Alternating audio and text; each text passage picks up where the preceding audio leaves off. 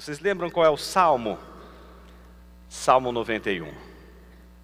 A última tentação das três que foram lançadas a Jesus pelo discurso e retórica de Satanás é a tentação presente na releitura que Satanás faz de Salmo 91. Eu queria então convidá-los a abrir suas Bíblias em Salmo 91. Aliás, durante esses três próximas, as três próximas manhãs, nós vamos meditar sobre três salmos que são chamados de salmos régios, salmos de realeza, salmos sobre o rei. Salmo 91, 92 e 93. E a gente vai ver a relação entre esses salmos todos que nós vamos ler. Começando pelo Salmo 91.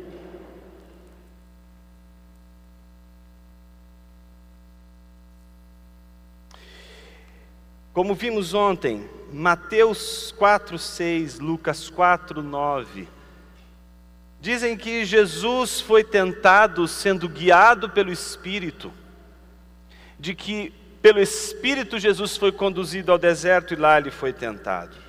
Em ambos os evangelhos, os evangelistas fazem questão de mencionar o Salmo 91 fazem questão de mostrar que Satanás usa este salmo para tentar nosso Senhor.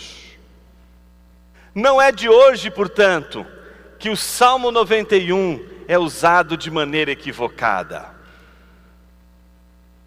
Talvez alguns aqui conheçam pessoas que deixam o Salmo 91 aberto nas suas casas. Talvez para proteger da inveja, do mal olhado, como uma espécie de escudo contra espíritos maus. Por que, afinal de contas, as pessoas fazem isso? Por que abrimos o Salmo 91 como uma espécie de palavra mágica, um abacadabra contra todos os espíritos malignos?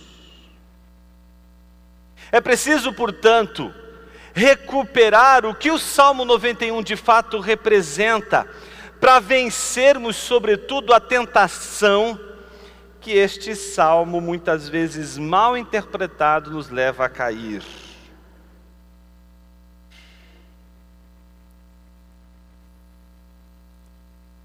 Diz assim o Salmo 91. Aquele que habita no esconderijo do Altíssimo e descansa à sombra do Todo-Poderoso, diz ao Senhor: Tu és o meu refúgio e a minha fortaleza, o meu Deus, em que confio. Pois ele livrará você do laço do passarinheiro e da peste perniciosa. Ele o cobrirá com as suas penas e sob as suas asas você estará seguro, a sua verdade é proteção e escudo. Você não terá medo do terror noturno, nem da flecha que voa de dia, nem da peste que se propaga nas trevas, nem da mortandade que assola ao meio-dia. Caiam mil ao seu lado, dez mil à sua direita, você não será atingido. Somente com seus olhos você contemplará e verá o castigo dos ímpios. Você disse: O Senhor é o meu refúgio. Você fez do Altíssimo a sua morada nenhum mal lhe sucederá, praga nenhuma chegará à sua tenda, porque aos seus anjos ele dará ordens a seu respeito para que guardem você em todos os seus caminhos. Eles o sustentarão nas suas mãos para que você não tropece em alguma pedra. Você pisará o leão e a cobra, com os pés esmagará o leãozinho e a serpente. Deus diz: Porque a mim se apegou com amor, eu o livrarei eu o protegerei, porque conhece o meu nome. Ele me invocará e eu lhe responderei. Na sua angústia eu estarei com ele, e eu o livrarei e o glorificarei. Vou saciá-lo com longevidade e lhe mostrarei a minha salvação. Oremos. Senhor Deus, fale conosco uma vez mais com a tua palavra. Ilumina nossa mente com o poder do Teu Espírito. E que sejamos hoje alimentados uma vez mais pelas Escrituras, provando que nem só de pão vive o homem, mas sim de toda a palavra que procede do Senhor. Alimenta nossa alma faminta, sedenta nesta manhã. Em nome de Jesus oramos. Amém. Há dois aspectos que definem esse salmo. O primeiro, como a gente já disse, é o aspecto régio. O que é o aspecto régio? É o aspecto que atribui a este salmo a centralidade na figura de um rei. Estamos lidando com um rei. É verdade que alguns atribuem, inclusive, este salmo a Davi, ao rei Davi. Isso acontece porque a Septuaginta acrescenta ali aquilo que no texto hebraico não tem, absolutamente não tem. Então, por isso, a tradição, em geral, acaba dizendo que Davi pode ter sido este rei. Mas a grande verdade é que nós não sabemos que rei é este porque não está designado no texto.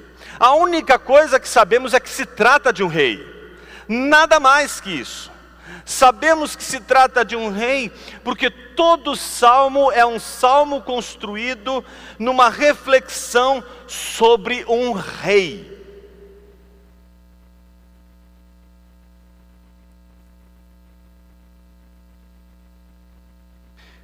Tudo que a gente quiser saber sobre esse rei, portanto, estará nesse salmo. Não adianta você tentar buscar outras fontes.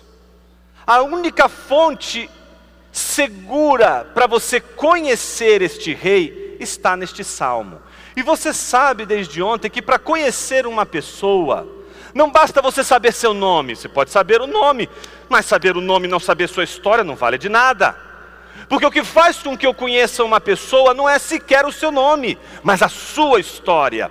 E a história desse rei está todinha em Salmo 91. Tudo que você quiser saber sobre ele está aqui. E é isso que a gente vai fazer aqui. A gente vai reconstruir a história desse rei. Desse rei que é o objeto de análise deste salmo, deste Salmo 91. A gente pode dividir este salmo em três partes. E essas três partes são partes que fazem menção ao estado deste rei. Que rei é esse? Um rei em apuros. Um rei que está em uma situação difícil. Ele não está numa situação favorável ele está sob ataque, está sob perseguição, ele está em apuros, em apuros. E as três partes desse salmo mencionam para a gente não só o apuro que o rei se encontra, mas como este rei lida com seus apuros, como este rei lida com as perseguições, como este rei lida com as tentações. A primeira parte está no versículo 1 a 2 e é o discurso do rei. A segunda parte vai dos versículos 3 a 13 e é o discurso do profeta. A terceira e última parte vai dos versículos 14 a 16 e representa o discurso de Deus. Então nós temos três falas, três vozes.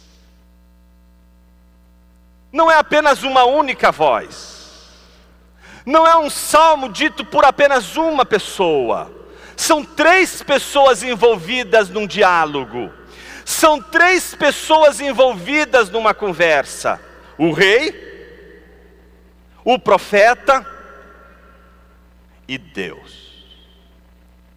Comecemos analisando o discurso do rei, versículos 1 e 2. Aquele que habita no esconderijo do Altíssimo e descansa à sombra do Onipotente, diz ao Senhor: Tu és o meu refúgio e a minha fortaleza, o meu Deus, em quem confio. O versículo primeiro abre com um cenário, o cenário que revela para a gente a personagem que está sendo considerada no salmo. Sabemos não o seu nome, mas sabemos onde ele está. O salmo começa designando o rei como aquele que habita no esconderijo do Altíssimo, como aquele que descansa na sombra do Todo-Poderoso. É a primeira informação que temos do rei. O cenário está aberto diante de nós. E o cenário nos revela um rei escondido, nos revela um Deus num esconderijo. Ele está preso a um esconderijo, e este esconderijo é caracterizado pelo Altíssimo, não é o seu esconderijo, não é o esconderijo que o rei fez para si mesmo, não é o esconderijo que o rei construiu com seu próprio poder para si mesmo, não é o esconderijo que o rei fez para si mesmo, mas é o esconderijo do Altíssimo. Imagine que a palavra Altíssimo reflete aquela imagem da, da, de toda aquela visão patriarcal das Escrituras de um Deus Altíssimo, de um Deus inalcançável, de um Deus que habita os mais, o mais alto e sublime trono, no mais alto céu, num lugar inalcançável pelos seres humanos. O Altíssimo é o El Elyon, aquele que ninguém alcança aquele que ninguém pode perseguir, ninguém pode perseguir eu, Elion, e chegar onde ele está. Você pode tomar o navio Singra até os, as mais profundezas. Você não vai conseguir fugir de El Elion, mas você tampouco conseguirá encontrá-lo. Nenhum de nós pode fugir do Altíssimo não há esconderijo que o Altíssimo não encontre. No entanto, nenhum de nós é capaz de descobrir onde ele se esconde. O Altíssimo se esconde onde nenhum homem pode encontrá-lo. E é ali que esse rei em apuros se encontra. Ele está escondido não no condomínio fechado que ele produziu com suas próprias mãos para se proteger de todos os perigos ao seu redor.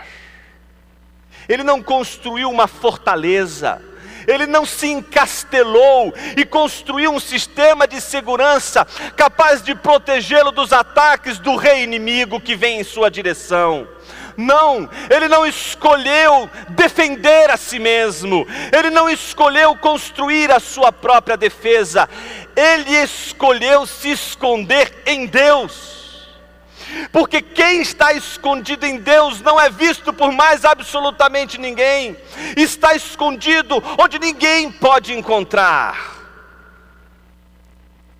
Não apenas isso, nós sabemos por esse primeiro versículo que ele não só habita o esconderijo do Altíssimo, como ele descansa à sombra do El Shaddai, o Todo-Poderoso. Os dois nomes patriarcais, né? Os dois nomes revelados pelos patriarcas, o Altíssimo, mas também o Todo-Poderoso. Ele descansa, ele sossega, ele tem paz, porque Ele está nas mãos do Todo-Poderoso, Ele está nas mãos do Onipotente, Ele está nas mãos do Invencível. Quem poderá vencer o Senhor? Quem poderá vencer o seu poder? Quem poderá vencer as suas fortalezas? Quem poderá derrubar as fortalezas do Senhor? Quem poderá vencer? El Shaddai. Ninguém, ninguém o vence. Ele é o Todo-Poderoso.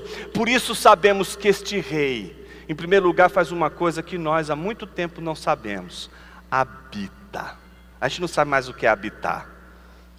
A gente confunde o nosso trabalho com a nossa casa hoje, em tempos de pandemia, de uma maneira muito rápida. A gente já está habitando o lugar onde a gente trabalha.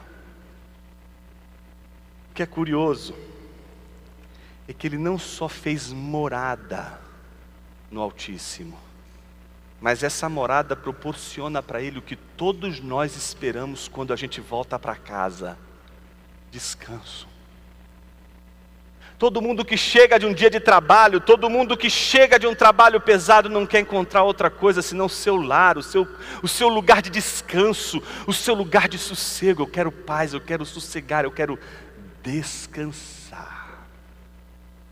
Quero me dirigir nessa manhã a você que está em apuros e com suas próprias mãos tem construído suas fortalezas, suas edificações tem construído defesas, tem se defendido o máximo possível, tem feito com toda a sua sabedoria e cálculo medidas protetivas para você, sua família, seus filhos, seus bens, tudo, tudo você está colocando no seguro, em lugares seguros, tudo está sendo ali fechado de uma tal maneira que não haja brechas, para que todo mundo, tudo, tudo, tudo esteja protegido. A má notícia que eu tenho para você é que seus planos não têm nenhuma garantia de que darão certo. Porque nenhum de nós é capaz de construir uma muralha intransponível invencível. A boa notícia é que alguém pode fazer isso, e este alguém é o Todo-Poderoso. É Ele quem faz, é Ele quem protege, e se Ele não guarda, seu exército não guarda, seu castelo está à deriva. Não apenas isso, me dirijo a você que está em apuros, e mesmo construindo castelos, mesmo construindo fortalezas, mesmo construindo defesas, mesmo produzindo e construindo sua autossegurança, você não fica em paz, nada te traz sossego. Quando você escuta lá o hino sossegai, você fica endemoniado. Como assim sossegai? Nada te sossega, nada te traz paz, nada te traz descanso. Você tem tudo, está tudo ali protegido, seus filhos estão protegidos, mas você não conseguiu encontrar descanso. Você não consegue descansar, você está no PV e não está descansando, está comendo bem e não está desfrutando. Quero me dirigir a você, que está protegido pelo seu próprio poder, mas percebeu que todo o seu poder não lhe dá uma brisa para descansar, não lhe dá desfrute, não lhe dá um shabat, não lhe dá descanso, não te dá um sétimo dia. Esse rei está em apuros. Esse rei é poderoso, mas ele não escolheu construir sua própria fortaleza. Ele não escolheu um esconderijo próprio. Ele se escondeu no Senhor. E não somente isso, ele descansou no Senhor.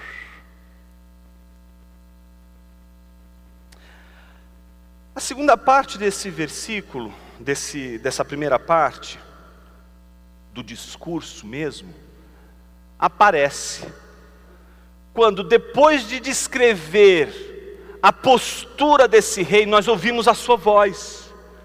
Depois de encontrarmos ali toda a descrição desse rei, o que nós vemos? O seu discurso. Quem é este que habita um esconderijo que não fez, mas habita no esconderijo do Senhor. Quem é esse que descansa no Senhor? Todo-Poderoso é aquele que diz, não para ele mesmo, olha, você é o cara, você conseguiu construir uma fortaleza para se proteger. Não, mas diz ao Senhor, a Yahvé. Então, o Elion, o Shaddai, Yahvé agora, ao Senhor, ao Deus da aliança, ao Deus do pacto, aquele que não quebra a sua aliança, aquele que não quebra o pacto que faz, aquele que estabelece uma aliança e cumpre a aliança até o fim. Ele diz ao Senhor, a este que é o Deus da aliança: Tu és o meu refúgio. Não somente isso, Tu és o meu refúgio e a minha fortaleza. Em outras palavras, ele está dizendo: não é o esconderijo que o Senhor produziu para mim, a minha, o meu refúgio. Não é aquilo que o Senhor produziu de poder e glória que é exatamente o meu refúgio não é o que o Senhor me deu, não é o lugar que o Senhor me colocou. O Senhor é o meu refúgio, o Senhor é a minha fortaleza. Será que você poderia dizer isto nesta manhã? Que não é o seu dinheiro, não é a sua inteligência, sua intuição, sua experiência, sua tradição familiar, sua igreja, mas o Senhor, e somente Ele, teu refúgio e tua fortaleza. Porque qualquer coisa que você tenha, que não for o Senhor, pode cair porque tem pés de barro, mas se a tua fortaleza, se o teu refúgio é o Senhor, você terá um refúgio, uma fortaleza invencíveis. Ninguém destrói esse refúgio, ninguém destrói essa fortaleza. Se sua vida está no Senhor, nada te destrói, nada te abala, nada te, te sucede de mal. Poderoso isso, não, irmãos? Eu sei que tem alguns irmãos muito céticos, e eu espero que vocês fiquem ainda mais. Será que isso funciona, Jonas? Parecendo teologia da prosperidade. Aliás, a teologia da prosperidade é uma das teorias que a serpente, desde o Éden, vem usando. Ela não é nova, ela não é sequer inventada em solo brasileiro. Na verdade, ela é usada desde há muito tempo por Satanás, ele usa esse salmo para isso. Mas eu estou me adiantando numa coisa que eu não quero me adiantar agora, guarda aí. Como que ele conclui o discurso dele? Dizendo a Yahvé agora, Elohim. Veja só o que ele diz: Tu és o meu refúgio e minha fortaleza, meu Elohim, o meu Deus, em quem confio. Em quem você confia? Você confia na taxa Selic, é isso mesmo? Você confia mesmo no seu sócio, é isso? Confia no seu esposo? No taco dele? Confia mesmo na sua esposa? Confia no pastor da sua igreja? em quem você confia? Este rei não confia em mais ninguém a não ser em Deus. Ele é tão convicto que é claro que ele duvida até mesmo da sua sombra. Você só vai conseguir duvidar de todo mundo se você, em primeiro lugar, for capaz de duvidar daquele que é mais difícil de ser colocado em xeque, você mesmo. É fácil ser ateu, difícil é duvidar de si mesmo. É fácil você dizer 30 mil vezes que Deus não existe. É fácil você dizer que não crê em Deus e que você não confia em Deus. A coisa mais difícil na sua vida será desenvolver um ateísmo pessoal, particular, próprio. Duvidar de si mesmo, não acreditar, em primeiro lugar, nas suas orações nas suas palavras, no que você diz. Meus irmãos, isso deixa a gente meio esquizofrênico, eu confesso para os irmãos. É aquela experiência de você acabar de orar e dizer assim: Senhor, eu acho que eu falei demais, eu acho que eu prometi o que não devo, eu acho que eu falei coisas que não são verdadeiras. Senhor, posso fazer a oração de verdade agora? Deixa eu editar minha oração. Ainda bem que oração não é que nem Twitter, né? Você pode voltar atrás, apaga tudo, dizer Senhor, me perdoa. Essa oração, essa oração precisa ser refeita. Eu não sou isso que eu estou dizendo que eu sou. Uma das coisas mais importantes da vida de um cristão é a confiança exclusiva em Deus. Não acredite no seu taco, não confie no seu poder, não confie nas suas habilidades. Eu sei que vai chegar uma hora em que você vai dizer: Eu sei fazer isso, eu sei, eu faço isso há anos, eu treino isso há anos, eu conheço como ninguém, eu sei como lidar com essa situação, e realmente você sabe, mas no reino de Deus, esse não é a questão, não é questão você saber, é a questão você é a questão de você confiar. Porque uma coisa é quando você faz, outra bem diferente é quando você vê Deus fazendo.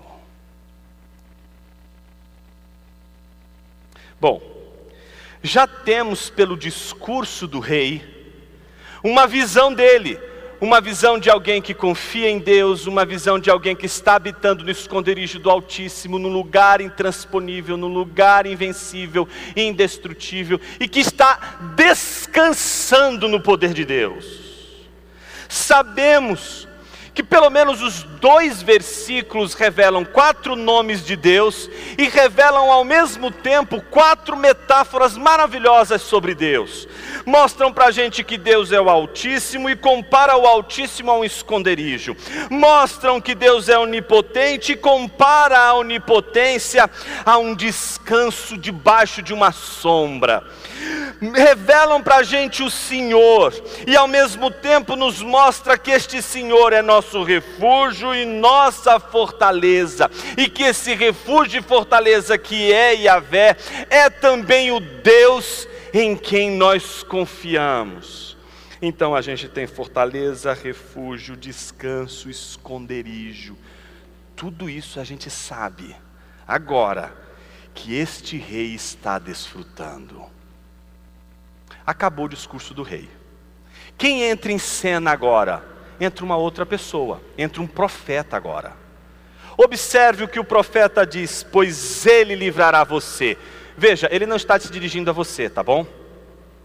Ele está se dirigindo ao rei. Ele está se dirigindo ao rei. Agora esse profeta vai falar para o rei, ele vai se dirigir ao rei, o rei vai ouvir o discurso do profeta em direção a ele. Esse discurso do profeta é o maior discurso, é inclusive o discurso que Satanás vai usar para tentar Jesus no deserto. Este profeta oferece um discurso que vai dos versículos 3 ao 13, e o que está no centro desse discurso é o versículo de número 9. Observe o versículo de número 9. Ele é o centro do discurso. Ele, é, a, ele é, o, é o ponto de equilíbrio do discurso do profeta. Você disse, você quem? O rei. A gente já sabe que o rei disse: O Senhor é o meu refúgio e a gente já sabe, não só porque o profeta está dizendo, mas porque já lemos os versículos 1 e 2, que este rei fez do Altíssimo o lugar da sua morada. Essa é a grande tese, este é o grande ponto do discurso do profeta. O profeta sabe que este rei fez do Senhor o seu refúgio e disse isso a ele. Ou seja, o profeta está dizendo que não só ele diz, que Deus é um refúgio, mas Ele faz de Deus a sua morada. Não adianta nada você dizer 30 mil vezes que o Senhor é o seu esconderijo, que o Senhor é o seu refúgio, mas na hora de você vivenciar o seu refúgio, o seu esconderijo é o seu poder, é o que você faz, é o que você realiza. Você improvisa o seu descanso, você improvisa o seu refúgio, você improvisa, você é atacante, você é goleiro, você é zagueiro, você é tudo. Você faz tudo, não adianta nada. O que o texto está dizendo e que o profeta reconhece no rei é que o rei não apenas diz que Deus é o refúgio, mas quando você olha para a vida do rei, onde ele está? Morando, habitando no Altíssimo. Esse discurso do profeta, em duas partes, apresentam dois ciclos. Dois ciclos. E os ciclos são da seguinte forma: livramento e proteção, vitória. Aí ele faz essa afirmação sobre o rei, e novamente, livramento e depois proteção e vitória. Observe na primeira parte do discurso: pois ele livrará você do laço do passarinheiro e da peste perniciosa. Como a gente já entende bastante de peste, eu vou falar um pouco sobre o passarinheiro. Vamos falar sobre o passarinheiro. O passarinheiro aqui é o caçador. Caçador. O passarinheiro, ele não, ele não é alguém é, é, ingênuo. Ele sabe que não dá para pegar o passarinho de qualquer jeito tem que armar uma arapuca. E arapuca para pegar o passarinho é sempre é, algo muito inteligente para pegar um passarinho no momento de ingenuidade do passarinho, né? Ah, apareceu aqui do nada essa guloseima. E é ali que vem a arapuca. Né?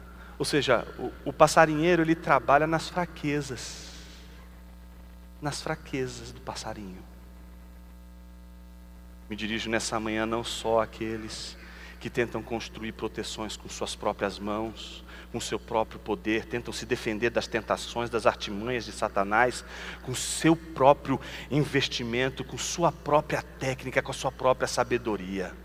Mas eu me dirijo também àqueles que fazem isso porque estão inseridos numa brutal perseguição o tempo todo estão se livrando de emboscadas, parece que de, estão de cilada em cilada o tempo todo, a vida parece estar enredada, encilada, uma cilada atrás da outra, parece que a sua vida são os 40 dias de estado probatório de Jesus, todo dia uma cilada, todo dia uma tentação, todo dia está se preparando uma arapuca para você cair, em todo momento há algo tentando te passar uma rasteira, em todo momento há um passarinheiro tentando trabalhar na nossa estupidez, na nossa ingenuidade, exatamente nas nossas fraquezas no esquecimento das nossas debilidades, no esquecimento das nossas limitações, porque se há alguma coisa poderosa que o poder realiza em nossa mente é o esquecimento de nossas fraquezas, o esquecimento das nossas limitações, o esquecimento do nosso ponto fraco, e aí achamos que somos fortes nos pontos que somos exatamente vulneráveis, achamos que vamos dar conta no ponto exatamente que estamos ali sob vulnerabilidade. Por isso que o exercício da autodesconfiança é uma bênção. Porque é só Ele que vai fazer a gente nesses momentos se perguntar: será que eu estou julgando que sou forte para resistir uma tentação quando na verdade eu não sou? Somos nós que julgamos, não, eu consigo lidar com isso. Somos nós que em algum momento esquecemos que somos de barro, esquecemos as nossas limitações e dizemos: pode deixar, eu vou matar aqui no peito essa bola, eu vou lidar com isso. Em geral, essas são as ciladas que caímos, são as ciladas mais tolas, mais bobas como por exemplo a fome, a vontade de dar uma dentada num pedaço de pão, porque de repente andando no deserto eu olhei uma pedra, nossa, ela tinha a cara de um pãozinho francês. Nossa, mas eu tenho o poder de transformar isso num pãozinho. É só fazer assim.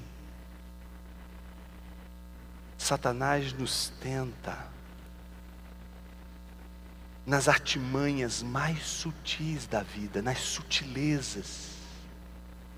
Você não vai cair nas grandes coisas, são nas pequenas.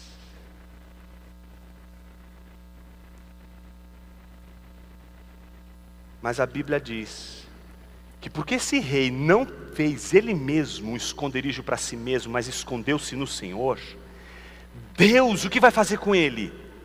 Vai livrá-lo do passarinheiro, vai livrá-lo da tentação, vai livrá-lo das perseguições, vai livrá-lo da arapuca, vai livrá-lo das ciladas. Não somente isso, ele livrará você do laço do passarinheiro, mas livrará você também da peste perniciosa. Aqui a peste tem a ver com aquela a, a, peste mais comum nesse período, que é a peste bubônica, a peste que é causada por ratos, por exemplo. Imagine que o que está em jogo numa peste perniciosa é que ela não reconhece pessoas poderosas e frágeis. Ela não está nem aí se a pessoa é rica ou se a pessoa é pobre. Ela não está nem aí se é um rei ou se é o súdito do rei. Ela não está nem aí, ela atinge a todos. E ela é invisível, ela é algo que vai penetrando, vai derrubando, vai derrubando um monte de pessoas à sua volta. E você não consegue descobrir o inimigo, você não consegue enxergar onde ele está, como acabar com ele, como destruí-lo.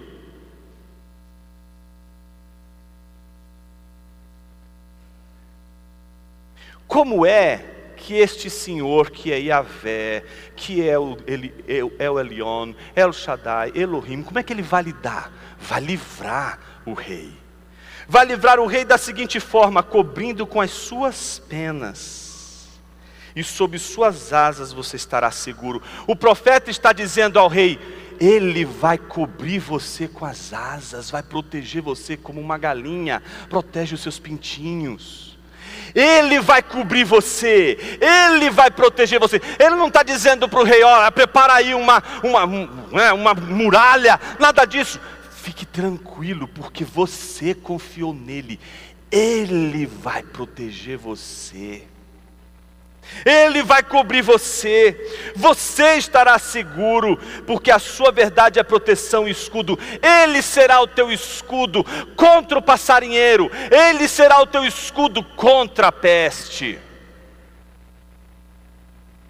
Versículo 5: Você não terá medo do terror noturno, nem da flecha que voa de dia nem da peste que se propaga nas trevas, nem da mortandade que assola ao meio-dia. Veja, olha a imagem da, da flecha.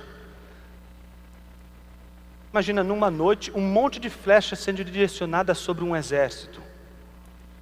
Essa é a maneira de um inimigo atacar o outro sem estar perto, sem estar próximo. Ele está dizendo que ele está sofrendo ataques não só de passarinheiros, não só de pessoas próximas, não só de pessoas que querem puxar o seu tapete, de pessoas que estão armando ciladas para ele porque estão próximas dele. Ele está sofrendo ataques que vêm de muito longe, de, de, uma, de, uma, de uma situação em que ele não consegue enxergar o seu oponente, o seu oponente está longe dele, ele não tem como alcançar este oponente com as suas mãos, mas este oponente o alcança com suas flechas. Mas o que o texto diz? E porque este rei confia no Senhor e fez do Senhor sua morada, o seu esconderijo, vão cair mil ao seu lado, dez mil à sua direita, ele não vai ser atingido. Ele vai passar ileso no meio da peste, ele vai passar ileso no meio dos ataques do passarinheiro ou dos ataques das flechas que vêm de dia. E aí o versículo 8 termina com a vitória depois de passar ileso diante das tentações e dos ataques, veja o que diz o versículo 8. Versículo 8: Somente com seus olhos você contemplará e verá o castigo dos ímpios. Ou seja, o que o profeta está dizendo ao rei, não só ele vai te livrar, como ele vai te proteger. Veja, ele vai te livrar do passarinheiro, vai te livrar da peste, vai ser o teu escudo contra as flechas que vêm de longe para te atingir e com os seus olhos você vai contemplar a derrota deles. Você não vai fazer nada, mas você vai ver todos aqueles que se levantam contra você serem destruídos diante dos seus olhos. Que bênção, não, irmão? Já pensou?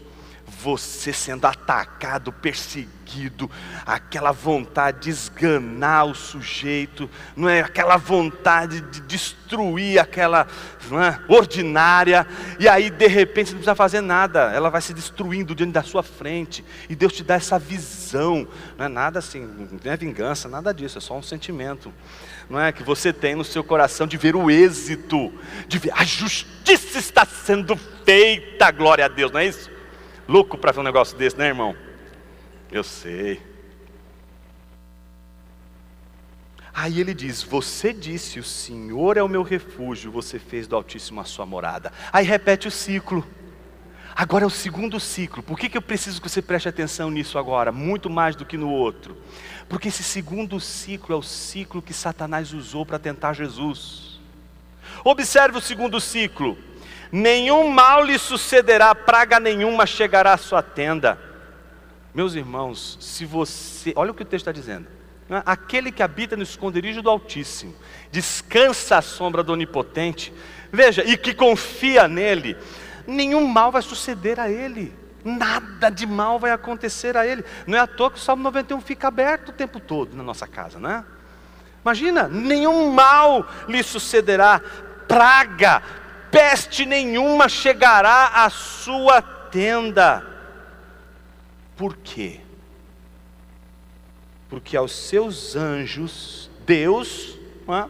o Todo-Poderoso, o El Elion, aquele que habita, aquele que está no Altíssimo, aquele que é excelso e onde Ele está habitando, porque Ele dará ordem aos seus anjos a seu respeito para que guarde você em todos os seus caminhos. Ele vai guardar você. Ele vai proteger você contra os seus inimigos. Ele vai guardar você. Nenhum mal vai chegar até você.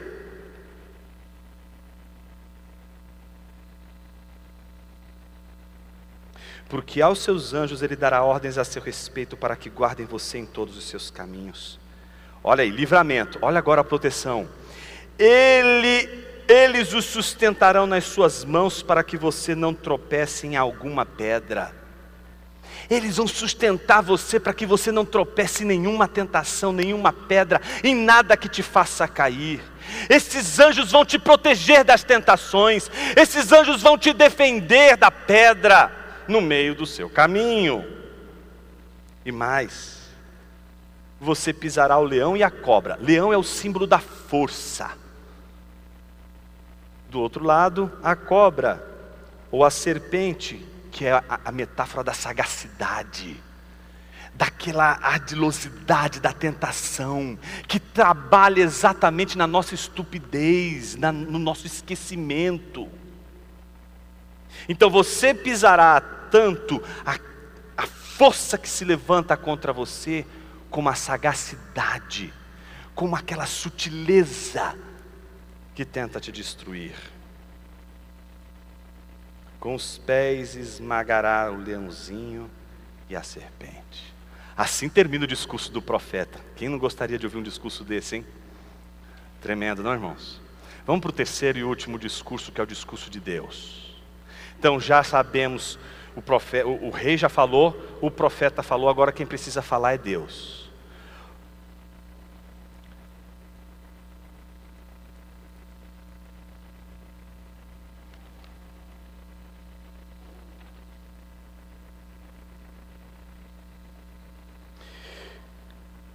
Deus diz, percebem isso? Terceiro discurso, agora Deus vai falar porque a mim se apegou com amor, eu livrarei, eu protegerei, porque conhece o meu nome. Ele me invocará e eu lhe responderei. Na sua angústia eu estarei com ele. Eu o livrarei e o glorificarei. Vou saciá-lo com longevidade e lhe mostrarei a minha salvação. Duas razões Deus dá para que este rei seja protegido, tenha suas orações respondidas, nenhum mal alcance, praga nenhuma chegue à sua tenda, ele seja protegido das tentações. Duas coisas, duas são as razões. Porque a mim se apegou com amor. Sabemos que este rei está protegido, porque, em primeiro lugar, ele se apega ao Senhor em amor, porque ele se apegou ao Senhor em amor, então a Bíblia diz que Deus o livrará. Não somente, a, não somente por isso, a segunda razão, porque conhece o meu nome. Conhecer o nome aqui, gente, é conhecer a história. Lembra, o Salmo 91 começa lembrando os nomes dos, que os patriarcas davam a Deus. Em primeiro lugar, os homens que começam a andar com Deus, como Abraão, Isaac, Jacó, eles não estão andando com Deus que revelou seu nome. Eles estão dando nomes a Deus. E aí, imagina o seguinte: Isaac precisa falar quem é o Deus do pai dele. Só que quando ele pergunta para o pai dele quem é Deus, o pai dele diz o quê? É, é Leon, é Deus aí, é Yahvé, Elohim, melhor dizendo, vai, diz lá qualquer nome. Eles não sabem muito bem qual é o nome que vai dar. Tanto é assim que a formulação do nome de Deus entre os patriarcas foi formada da seguinte forma: primeiro, é o Deus do meu pai Abraão. Aí depois vem os filhos de Isaac. Ah, é o Deus do meu pai Abraão e Isaac. Aí depois você já viu que desandou. É filho para, é? É filho para caramba. Então é é o Deus do meu pai Abraão, Isaac e Jacó. Ponto. Para com isso, porque senão vai vai ser a genealogia inteira dizendo o nome de Deus. E isso se tornou o nome de Deus. O Deus de Abraão, Isaac e Jacó. Quando Deus vai revelar o seu nome, o nome pactual, Yahvé, você lembra? Quando ele diz eu sou, antes de dizer eu sou, ele pede para que Moisés tire as sandálias dos pés e diz assim: Olha como Deus reconhece o nome que foi dado a ele: Eu sou o Deus do teu pai Abraão, Isaac e Jacó.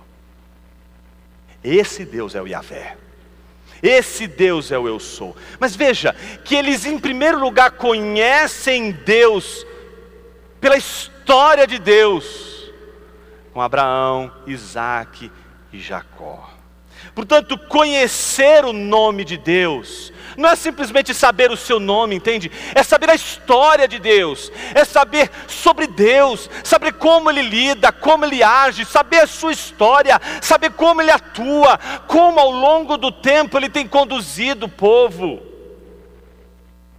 Então a Bíblia diz que este rei não só se apegou a Deus em amor, mas ele conhecia as histórias do rei, ele conhecia as histórias de Deus, melhor dizendo. E aí há oito promessas, não é? Olha que coisa bonita: livrarei, protegerei, responderei, estarei com ele, livrarei, glorificarei, saciá-lo-ei com longevidade e lhe mostrarei a minha salvação. Esse último, que é a minha salvação, não pense aí que é a salvação da alma, não. É a salvação da emboscada, dos apuros que o rei se encontra. Pronto, terminamos. Agora vamos falar sério? Porque eu sei que tem muito cético aqui. Vamos levar isso a sério aqui agora. Vamos falar com os céticos aqui. Porque eu, por enquanto, estava falando com os crentes. Agora eu quero falar com a maioria, os céticos. Eu sei que no fundo, no fundo, você está dizendo assim. E Jó? E Jó? A Bíblia diz que Deus, é Deus quem disse que Jó era íntegro e que Satanás tinha levado exatamente um falso imaginário sobre quem era Jó. A Bíblia diz que Jó não tinha falta alguma. Tem uns irmãos que são tão céticos, conseguem duvidar até de Deus, quando Deus diz que Jó não tinha pecado algum. Então, quando alguém vai, não, alguma desgraça Jó deve ter feito, algum pecado Jó deve ter cometido para merecer o que mereceu. Não, não teve nenhum, nada que fosse uma razão que explicasse o motivo de Jó estar passando por tudo que está passando, a não ser os capítulos 1 e 2 do livro de Jó. Que no fundo, no fundo a gente sabe que era tudo que Jó queria na vida era fazer o que você faz quando você abre o livro de Jó? Lê os primeiros, os primeiros capítulos. Os dois primeiros capítulos para ele estar feliz da vida. Não é isso? Tudo que ele quer é ler o primeiro e o segundo capítulo que você já leu. Dá vontade de você gritar: Jó, não é isso, não para de pensar essas bobagens, porque você sabe. Mas e Jó, homem íntegro, fiel, não se apegou a Deus com amor.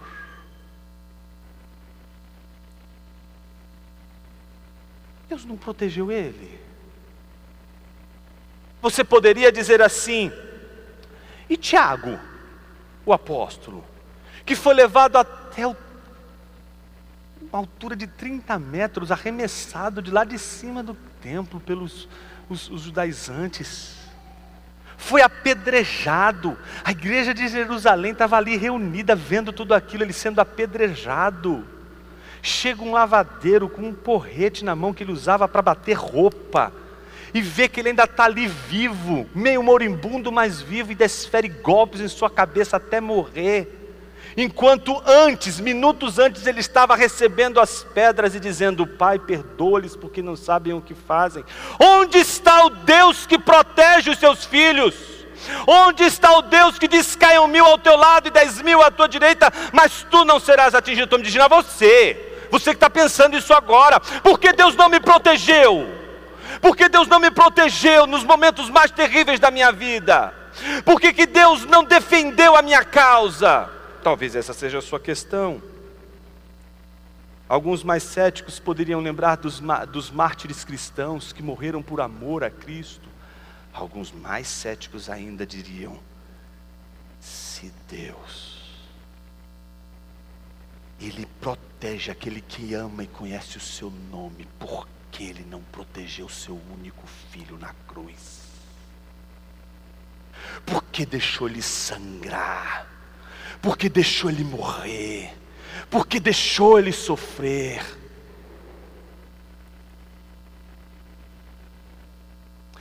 Lembra que eu disse para você e os mais espertos aqui anotaram, disseram assim: ah, o pregador esqueceu um ponto.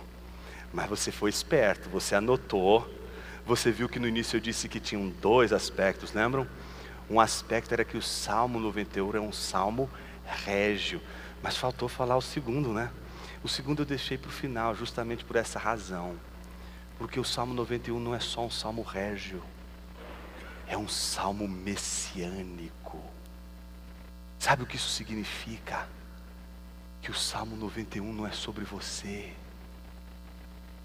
o Salmo 91 não é sobre mim. O Salmo 91 não é sobre Israel. O Salmo 91 não é sobre o remanescente de Israel. O Salmo 91 não é de um, um, um israelita piedoso, um rei piedoso como Davi. Não! O Salmo 91 é o Salmo de Jesus de Nazaré. Ele é aquele que habita no esconderijo do Altíssimo. Ele é aquele que de todas as sortes ama a Deus e se apega a Ele em profundo amor. Ele é o único que conhece o nome de Deus de uma maneira que nenhum ser humano é capaz de conhecer. Ele é o único, o único que pode se enquadrar na personagem do rei do Salmo 91. E sabe quem diz isso e com toda a razão do mundo? Satanás. Você cético deveria acreditar em Satanás, pelo menos uma vez na sua vida. Acredite em alguém que você queira confiar. Satanás ele está dizendo exatamente a verdade, ainda que ele use a verdade para induzir Jesus ao erro. Satanás sabe que o Salmo 91 diz respeito a Jesus. Sabe que aquele salmo se refere a Jesus ele está dizendo aquele salmo para Jesus, dizendo: Você tem autoridade sobre os anjos, você tem autoridade sobre tudo, você pode usar o seu poder para salvar a si mesmo, você pode usar o seu poder para ser defendido de todas as maldades humanas.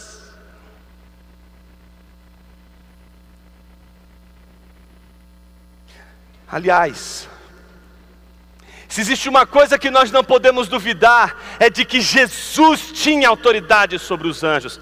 Se você abrir a sua Bíblia em Mateus capítulo 26, versículos 47 a 56, você vai descobrir aquele exato momento em que Judas, o passarinheiro de Jesus, prepara a emboscada para Jesus, prepara a cilada para Jesus, e Jesus não se defende.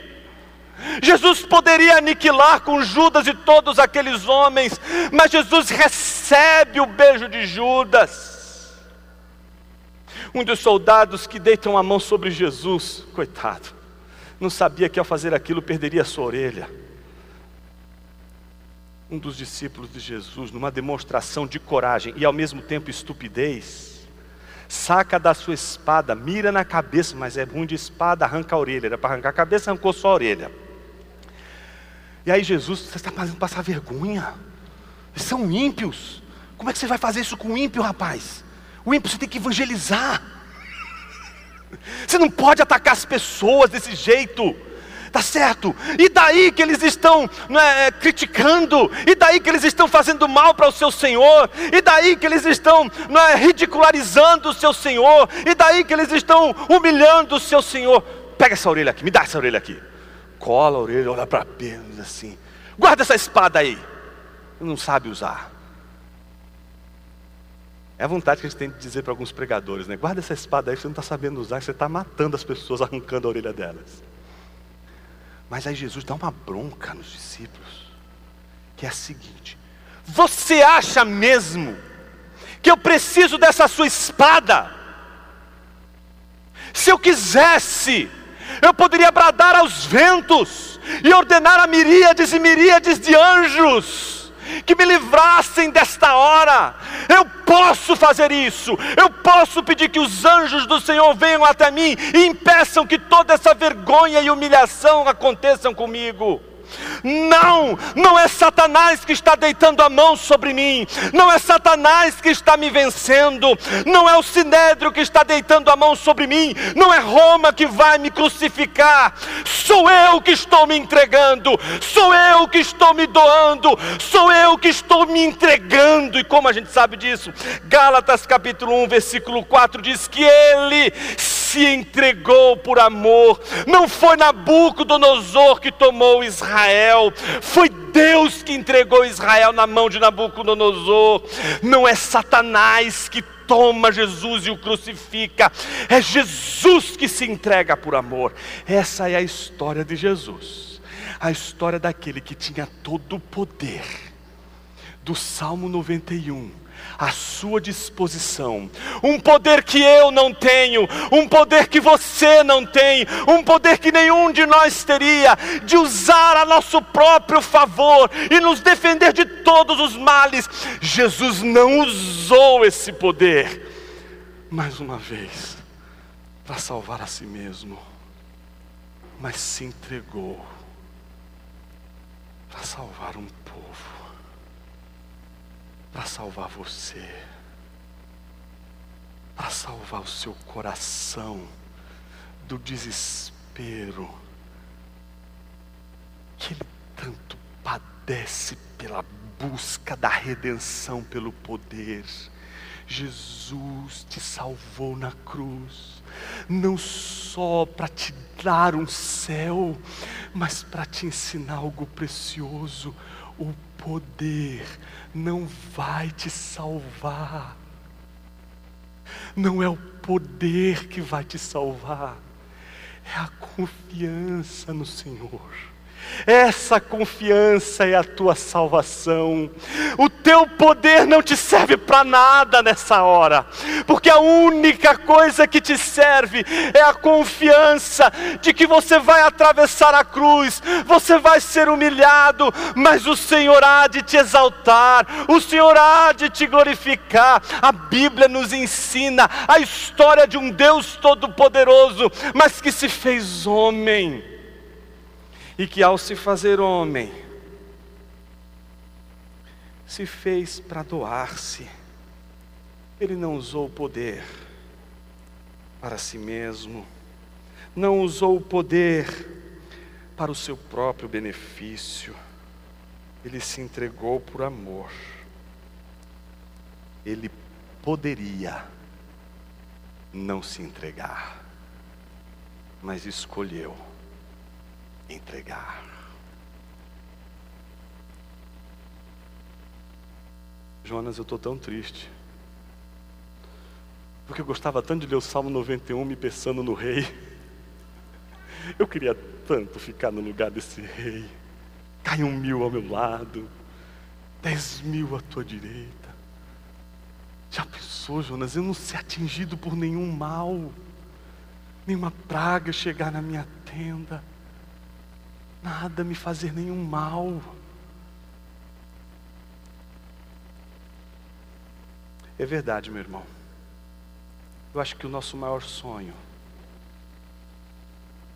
é vivenciar o Salmo 91.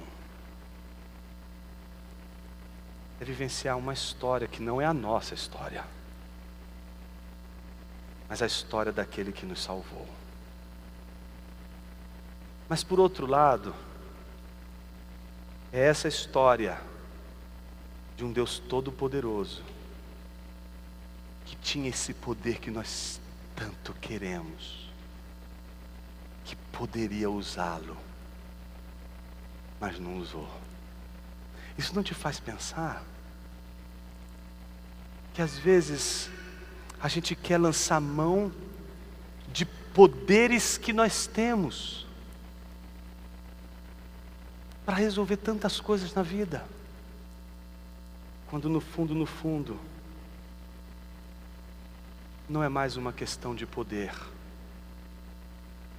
é uma questão de rendição, é uma questão de entrega.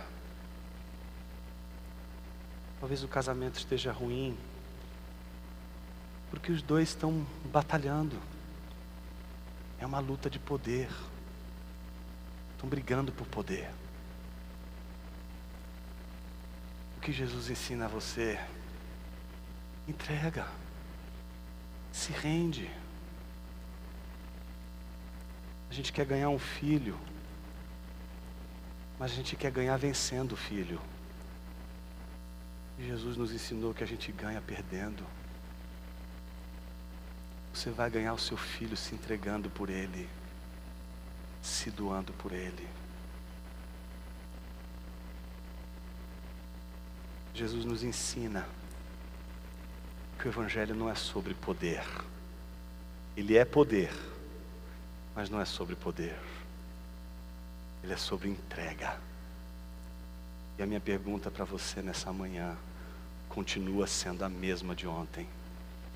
O que você está fazendo com o poder que Deus te deu? As tentações de Satanás serão sempre essas: usar a Bíblia para potencializar você a usar o poder em benefício próprio. E a exortação do filho será sempre: resista a Satanás, obedeça a Deus, se entregue, se entregue, se entregue, se renda, se renda ao senhorio, se renda à onipotência divina se renda em confiança no Senhor, se renda em temor do Senhor. Eu sei que vai ter hora que você vai querer fazer negócio com Deus. Você vai olhar para Deus e você tem um plano maravilhoso, né? Nossos planos são sempre maravilhosos, imagina. A gente vai fazer plano ruim? Imagina, eu quero um melhor plano para minha vida, para minha família. O que, que eu quero? Eu só preciso de um investidor. Eu sou um bom empreendedor, mas eu preciso de alguém para investir no meu empreendimento. E Deus é a pessoa certa, não é? rico, poderoso, invencível, negócio fechado. Senhor, vamos fazer o seguinte: eu tenho a ideia, o Senhor tem o poder, então investe na minha ideia. Não é isso que a gente quer fazer? Talvez a nossa história com Deus comece dizendo: Não o que eu quero, Senhor, mas o que tu queres. Eu não disse que foi fácil para Jesus entregar. A oração dele foi muito clara quando ele disse: Senhor, que direi nesta hora? Livra-me. E a gente já pode lembrar do Salmo 91. Ele poderia pedir: Livra-me. Mas a resposta de Jesus é: Não.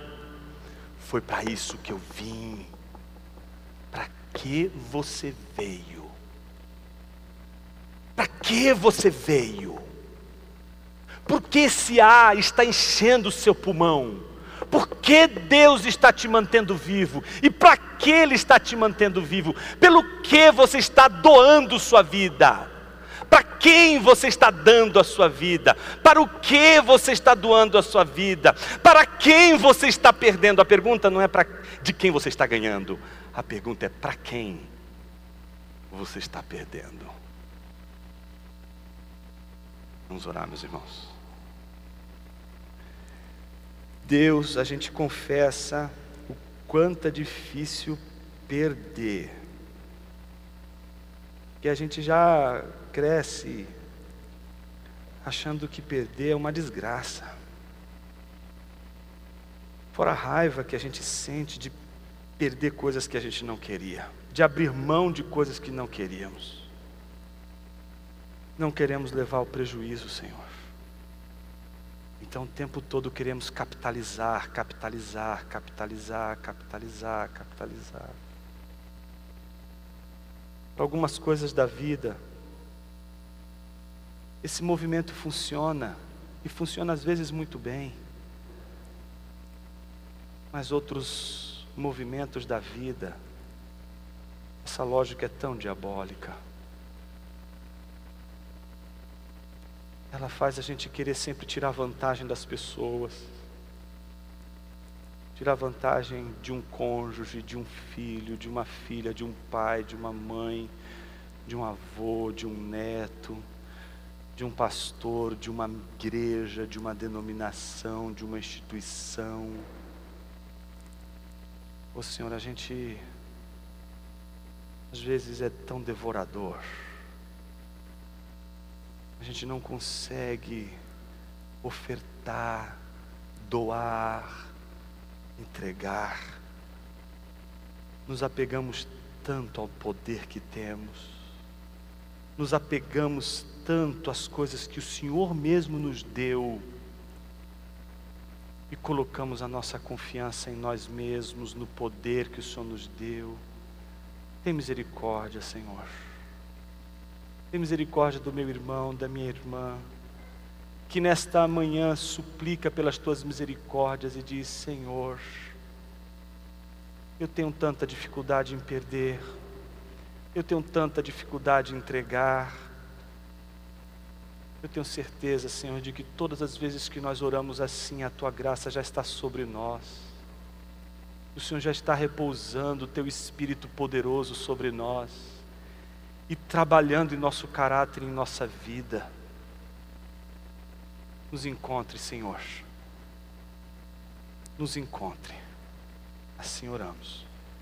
Em Teu Filho, que habita no esconderijo do Altíssimo e descansa à sombra do Todo-Poderoso. E que o tempo todo não somente diz ao Senhor que confia em Ti, mas ao mesmo tempo exorta a sua igreja o tempo todo a confiar no Senhor. É no nome dele, de Cristo Jesus, que oramos. Amém.